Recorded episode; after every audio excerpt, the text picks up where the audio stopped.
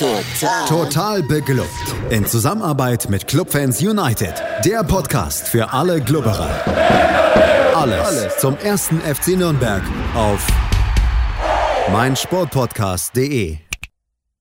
Herzlich willkommen zu einem neuen Gegnergespräch hier im Rahmen von Total Beklubbt, dem Magazin über den ersten FC Nürnberg auf meinsportpodcast.de. Mein Name ist Felix Amrein und wie immer bin ich nicht alleine, sondern habe eine Anhängerin des nächsten Gegners des ersten FC Nürnberg an meiner Seite. Und der nächste Gegner, das ist der Hamburger SV und mein Gast ist, wie eigentlich immer, bin ich geneigt zu sagen, Tanja. Hallo Tanja. Moin Felix.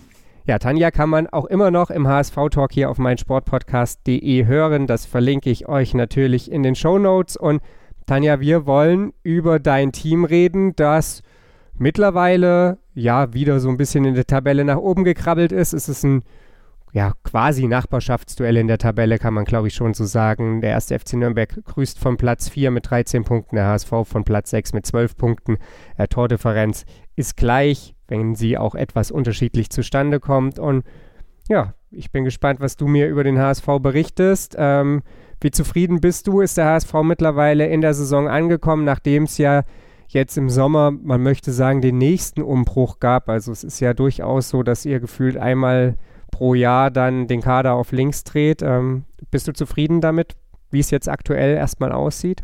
Also ich muss da erstmal widersprechen. Wir haben den Kader gar nicht so sehr auf links gedreht, sondern wir haben ein paar Spieler abgegeben, die von denen wir auch wirklich nicht mehr überzeugt waren oder die wir halt nicht weiter so bezahlen wollten wie Herrn Terodde. Aber ansonsten ist es tatsächlich eine Weiterentwicklung des Teams aus der vergangenen Saison. Von daher ist jetzt gar nicht so auf alles auf links gedreht, sondern das Motto heißt bei uns immer noch Entwicklung. Und so sieht auch bisher die Saison aus. Es entwickelt sich alles so nach und nach. Es ist teilweise etwas Vogelwild, was auch durchaus an der Spielidee von Tim Walter liegt. Aber es wird nicht langweilig, sagen wir es so. Also die Spiele sind teilweise sehr dramatisch. Okay, gut zu wissen. Ich habe, wie gesagt, ich habe das so ein bisschen so wahrgenommen, als ich mir die Abgänge angeguckt habe, waren das so für mich Namen, die in den letzten Jahren dann irgendwie auch halt HSV-Namen waren, die natürlich vielleicht auch aus nachvollziehbaren Gründen jetzt nicht mehr für den HSV spielen, aber ähm, sei es drum, in jedem Fall äh, sind diejenigen, die jetzt auf es, dem Platz stehen. Es sieht einfach wilder aus, als, als es tatsächlich ist. Ja, okay.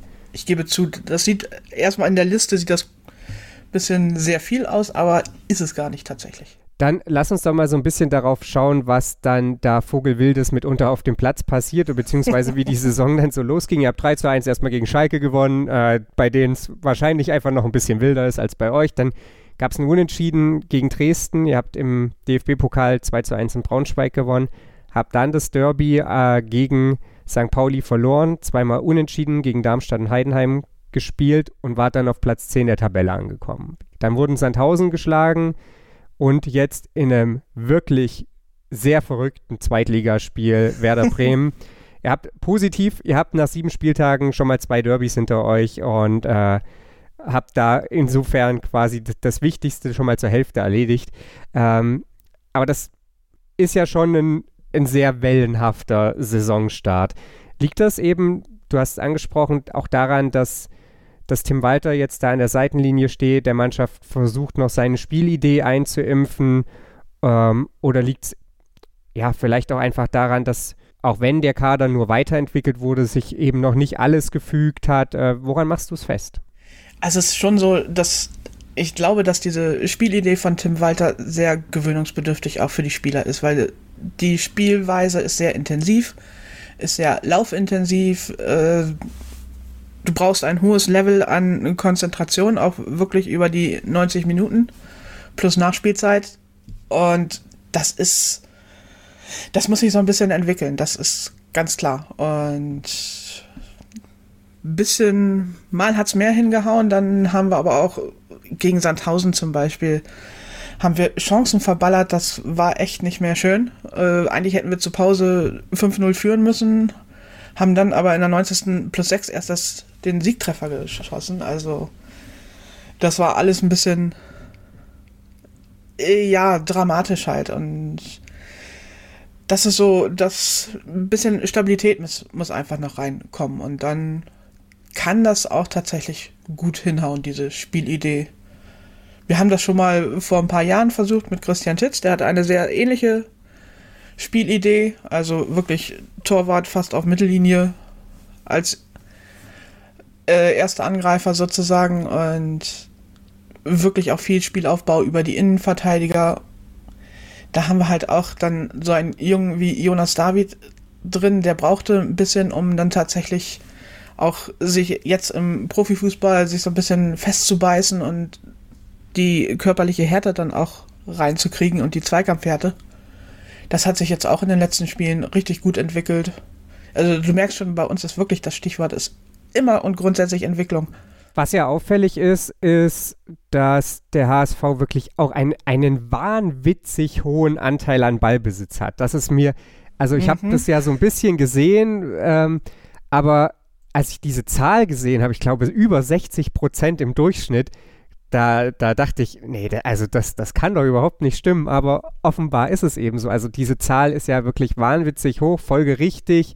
Ähm, wenn jemand so viel Ballbesitz hat, ist dann auch die, ich glaube, der HSV Platz 1 in der Passstatistik, ähm, äh, beziehungsweise auch in der Statistik der angekommenen Pässe.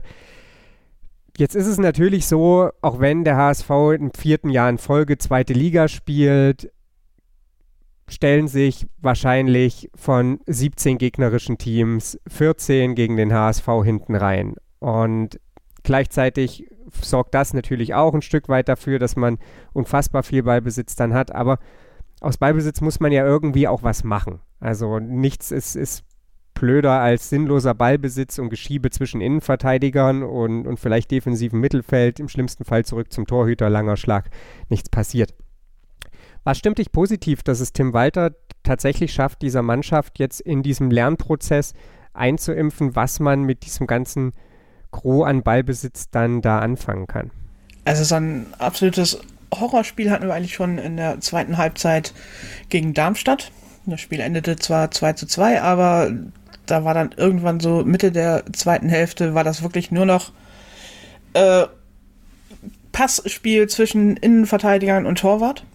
Und irgendwann gab es dann auch tatsächlich Pfiffe im Stadion, weil war halt wirklich nicht schön anzusehen.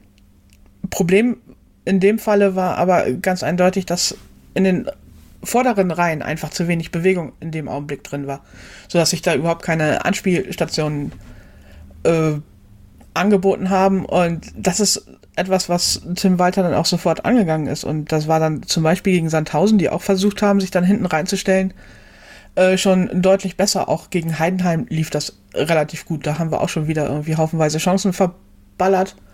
Und deswegen nur 0, 0-0 gespielt, wobei das auch ja schon wieder eine Steigerung zu den Vorjahren ist, wo wir dann meistens irgendwie 2-3 verloren haben oder so. Also nochmal, es entwickelt sich alles. Es ist ja so, dass beim HSV in dieser ganzen Entwicklung es schon immer noch so ist, zumindest ist es mein Eindruck auf dem Papier, dass da ein Kader beisammen ist oder ja, der, der eine individuelle Qualität besitzt, die halt den meisten schon noch abgeht oder den meisten anderen Teams halt einfach, die die nicht so aufbieten können. Also wenn ich da mir die, diese Offensivreihe eben angucke aus Klatzel, Kittel, Jatta, von mir aus auch Winsheimer, das ist ja erstmal egal, wer dann da auf dem Feld steht. Das ist ja schon, schon eine Qualität, die, ja, ich glaube, da guckt fast jeder in der zweiten Liga neidisch dahin und, und sagt, boah, ähm, du hast jetzt schon ein paar Mal Chancen verballern angesprochen. Äh, ist es tatsächlich so, dass die Chancen einfach, die Chancenverwertung einfach nicht gut ist oder ist es vielleicht auch noch eine Frage der, der Chancenqualität? Also ich weiß, dass ich mich manchmal unglaublich aufrege, dass, dass da halt ja die, die vermeintliche Chance nicht genutzt wurde. Aber wenn man sich dann nochmal genau anguckt, dann muss man auch feststellen, ja, eigentlich war der Winkel auch echt scheiße und ähm, ja, wenn, wenn jemand halt dann nur einen Fuß besitzt, dann aber den anderen benutzt, dann sinkt die Qualität der Chance halt auch gleich wieder. Wie ist es beim HSV? Ist es tatsächlich aktuell einfach ein, ein Chancenwucher und die Liga muss so ein bisschen zittern, wenn, wenn man mal anfängt, effektiv zu werden? Oder was ist deine Einschätzung? Also es ist wahrscheinlich eine Mischung aus beiden. Aber es war schon so der Fall, dass dann äh, bei den Spielen gegen Heidenheim, auch gegen Darmstadt und Sandhausen der Kicker dann äh, hinterher die gegnerischen Torhüter in den Himmel gelobt hat. Also das spricht dann schon eher dafür, dass sie tatsächlich richtig gute Chancen hatten, die dann aber einfach kläglich in dem Falle nicht genutzt haben. Oder dann halt entsprechend am Torhüter gescheitert sind oder den Torhüter angeschossen haben oder wie auch immer. Ich glaube aber, so wirklich einfach wird es nicht, äh, da jetzt wirklich eiskalt umzuschalten und die Dinger alle reinzumachen, weil es ist halt tatsächlich dieses intensive Spiel, dieses sehr laufintensive Spiel, das dann auch den Puls hochtreibt und dann auch an der Konzentration der Spieler so ein bisschen nagt. Dazu kommt, was Tim Walter sagt, ist, äh, dass die Spieler dann häufig durch viele Positionswechsel plötzlich an Stellen stehen, an denen sie vorher noch nie irgendwie gestanden haben, so nach dem Motto. Und das ist natürlich auch dann wieder so ein Umdenkprozess, der dann in den paar Millisekunden, die äh, da Zeit bleiben, um eine Entscheidung zu treffen, ist es dann schwierig und dann wird halt des Öfteren mal die falsche Entscheidung getroffen und dann ist die Chance auch schon wieder vorbei. Du hast ja angesprochen, alles beim HSV ist Entwicklung, ist Veränderung. Ähm, Gerade so ein, so ein laufintensives Spiel, so ein auch körperlich intensives Spiel mit vielen Positionswechseln, das braucht Zeit, um sich einzuschleifen, um in Fleisch und Blut überzugehen, auch um ja letzten Endes dann richtig Früchte zu tragen. Wie geduldig ist denn der HSV, dass das funktioniert? Denn ich sage es jetzt mal so ein bisschen überspitzt, die letzten Jahre lief es in der Hinrunde immer sehr, sehr gut und hinten raus ging dann alles den Bach runter. Ähm, jetzt müsste man ja quasi hoffen, dass es hinten raus eher besser wird, denn da irgendwann muss ja dieses System dann greifen, wenn, das, wenn es langfristig Erfolg äh, haben soll. Wie ist denn die mittel- oder auch vielleicht kurzfristige Planung beim HSV hinsichtlich ja, Tabellenstand und äh, Tim Walter und Mannschaftsentwicklung offiziell und vielleicht auch inoffiziell?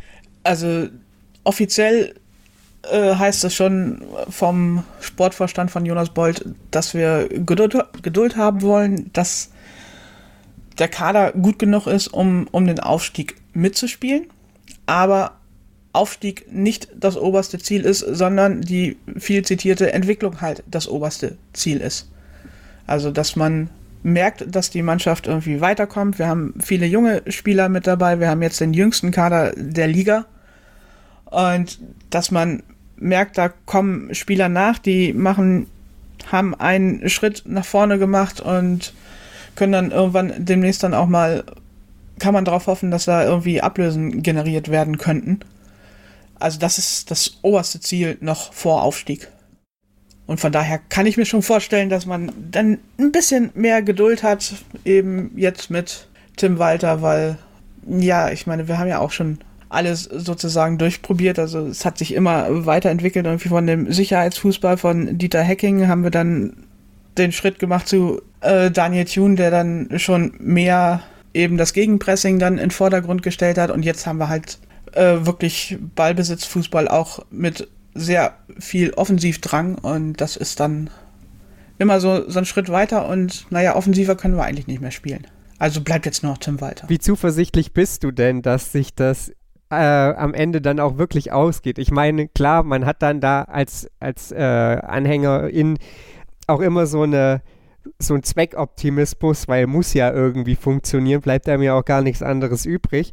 Aber wie, wie zuversichtlich bist du, dass dann der HSV und vor allem auch sein Umfeld ruhig genug werden, wenn das am Ende sich vielleicht nicht ausgeht? Oder wenn sich vielleicht auch abzeichnet, okay, das reicht vielleicht fürs obere Mittelfeld, aber das reicht nicht, um wirklich um den Aufstieg mitzuspielen. Äh, klar, perspektivisch gesehen könnte man jetzt argumentieren, wenn Tim Walter jetzt eine Saison komplett bekommt, dann muss nächstes Jahr muss es dann klappen, weil mehr Zeit fällt mir schwer zu glauben, dass die beim HSV gegeben wird, aber ähm, das, das heißt ja nicht, dass nicht trotzdem es, es verdammt unruhig werden kann in dieser Saison.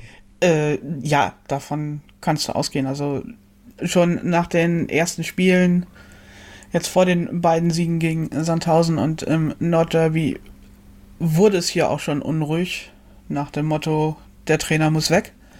aber da, ich kann das nicht mehr so ganz ernst nehmen, weil zumindest die Vereinsführung ist im Augenblick dabei, alles ein bisschen runterzuspielen, alles ein bisschen in geordnetere Bahnen zu kriegen.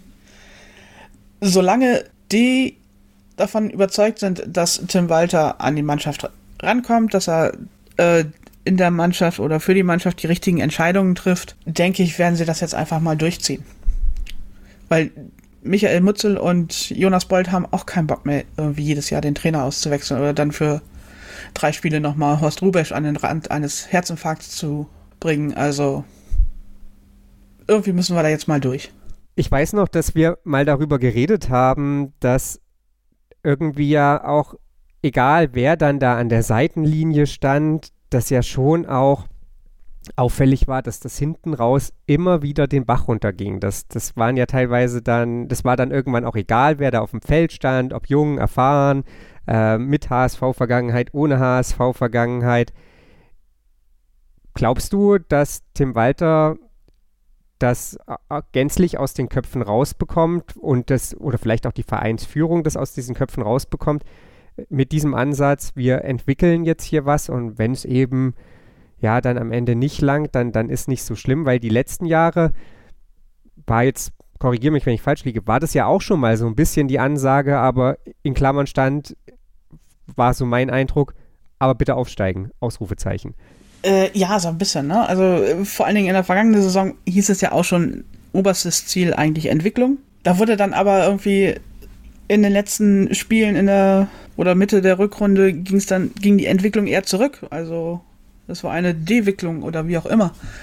Und das war dann der Augenblick, wo äh, Jonas Bold gesagt hat, wir müssen hier was machen. Ich gehe aber davon aus, dass es vielleicht diese Saison ein bisschen anders ist, weil man hat ja auch äh, durchaus dann ein paar Spieler abgegeben, die so diese negative HSV-DNA sozusagen mit reingebracht haben. Also ohne dass ich ihm zu nahe treten will, aber Gideon Jung ist so ein klassisches Beispiel, der ist beim HSV groß geworden. Wir haben ihn, er hat wirklich ein paar gute Spiele gemacht, aber es wurde äh, mit den Jahren eigentlich immer schwieriger, weil da war dann irgendwie nicht mehr diese Weiterentwicklung. Das gleiche galt eigentlich für Rick van Drongelen, äh, den ich auch als Typen wunderbar finde, aber man merkte irgendwie, da kommt nicht mehr viel.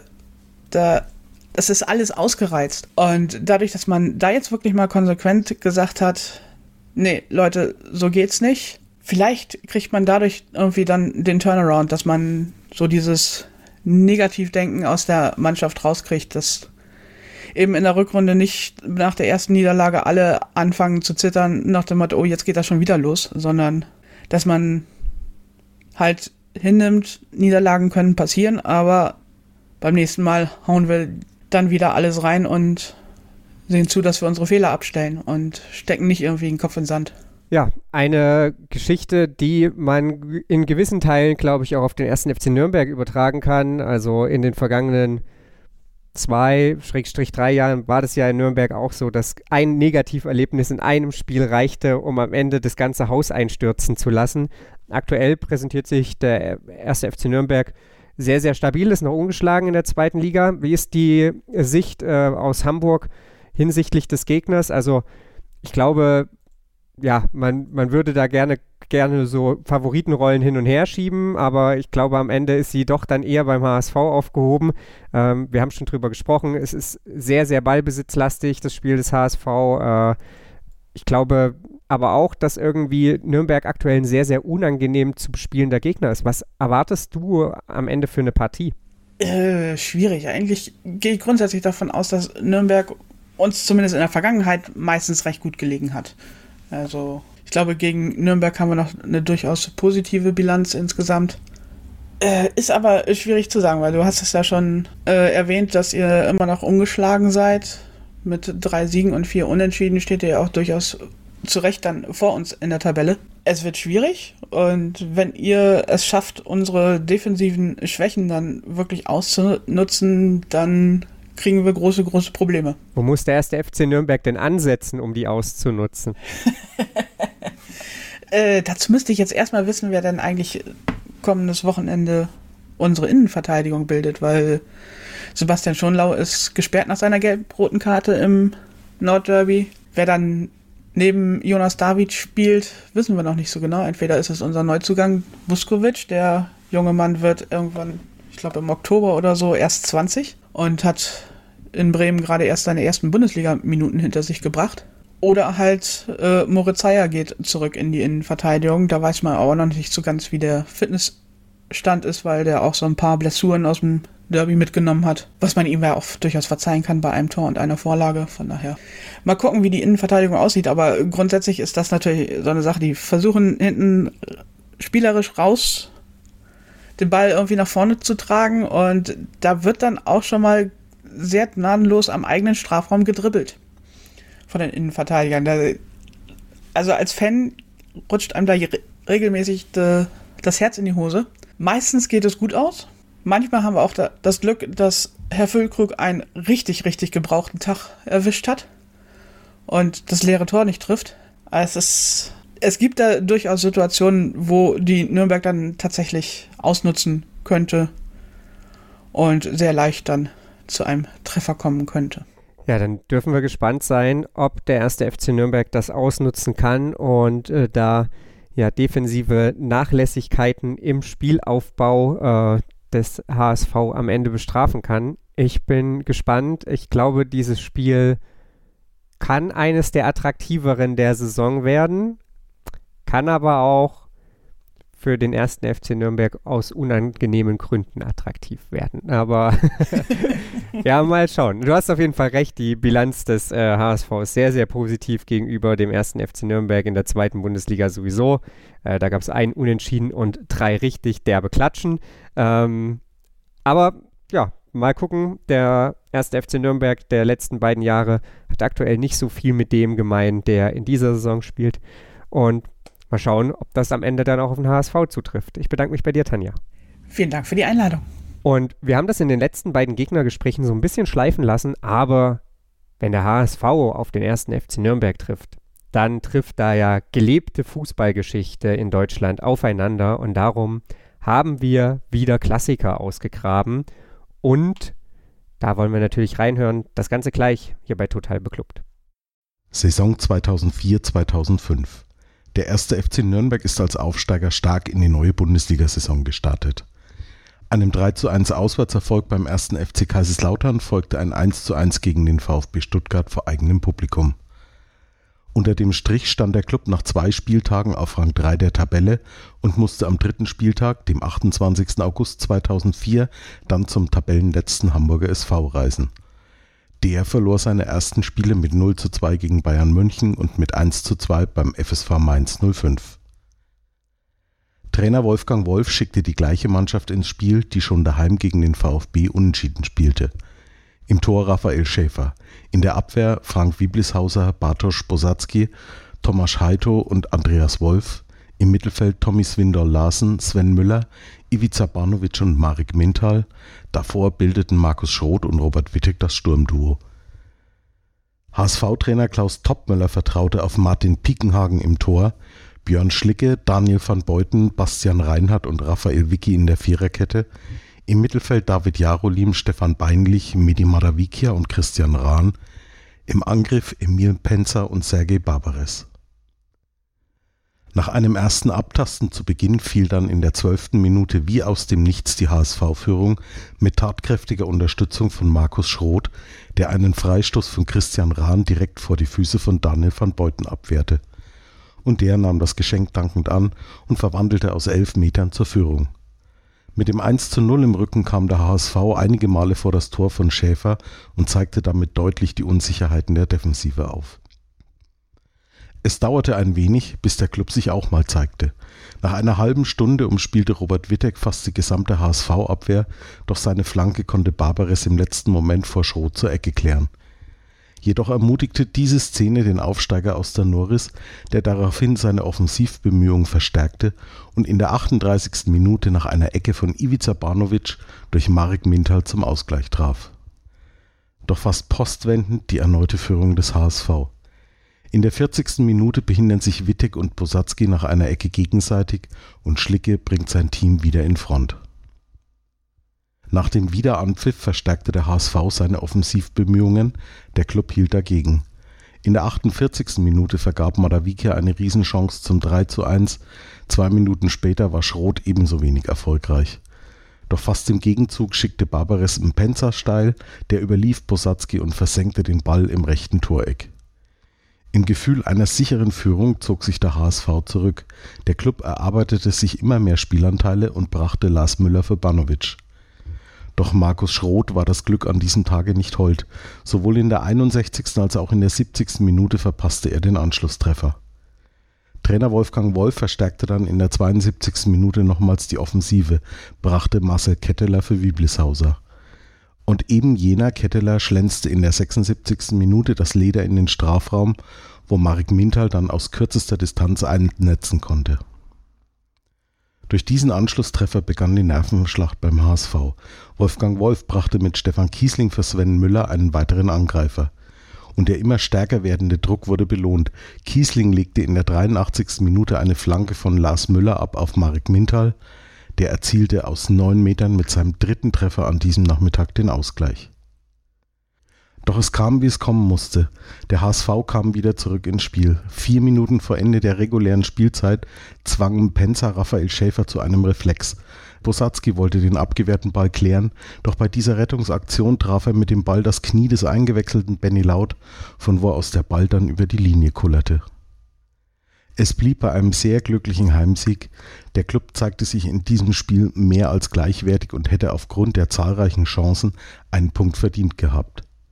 Der HSV blieb auch nach diesem Spiel im Tabellenkeller und entließ dann in der Folge nach dem achten Spieltag Trainer Klaus Toppmöller. Für ihn kam Thomas Doll, der die Rothosen dann schließlich noch auf den achten Platz führen sollte. Der erste FC Nürnberg rutschte in dieser Saison kein einziges Mal auf einen Abstiegsplatz ab und konnte am Ende der Saison Rang 14 verbuchen. Doch am letzten Spieltag gab es noch mehr zu feiern, denn mit insgesamt 24 Treffern konnte sich Marek Mintal als erster und bislang einziger Spieler des Ruhmreichen die Trophäe des Torschützenkönigs in der ersten Fußball-Bundesliga sichern. Und den Grundstein legte er an eben jenem dritten Spieltag mit seinem Dreierpack im Hamburger Volkspark. Markus Schulz nimmt uns mit zurück in eine Zeit, in der das Phantom noch für den ersten FC Nürnberg Tore schoss und der HSV noch der Bundesliga-Dino war. Das war's mit dem Gegnergespräch für diese Woche. Am Montag ist Markus Schulz dann wieder mit der Analyse für euch da. Wir hören uns natürlich dann nächste Woche wieder beim Gegnergespräch. Der kommende Gegner nach dem HSV, das ist dann Hannover 96 und da blicken wir natürlich auch wieder voraus. Und ansonsten sei natürlich wie immer auf total beklubbt bei Twitter, Instagram oder Facebook verwiesen. Abonniert den Podcast, ähm, ja, schreibt gerne, sofern ihr das bei iTunes tun möchtet, eine Rezension oder erzählt von mir aus auch euren Großeltern von Total Beklubbt. Und das war's dann, wie gesagt, für diese Woche. Wir hören uns nächste Woche wieder hier bei meinsportpodcast.de. Total. Total beglückt. In Zusammenarbeit mit Clubfans United. Der Podcast für alle Glubberer. Alles, Alles zum ersten FC Nürnberg auf meinsportpodcast.de.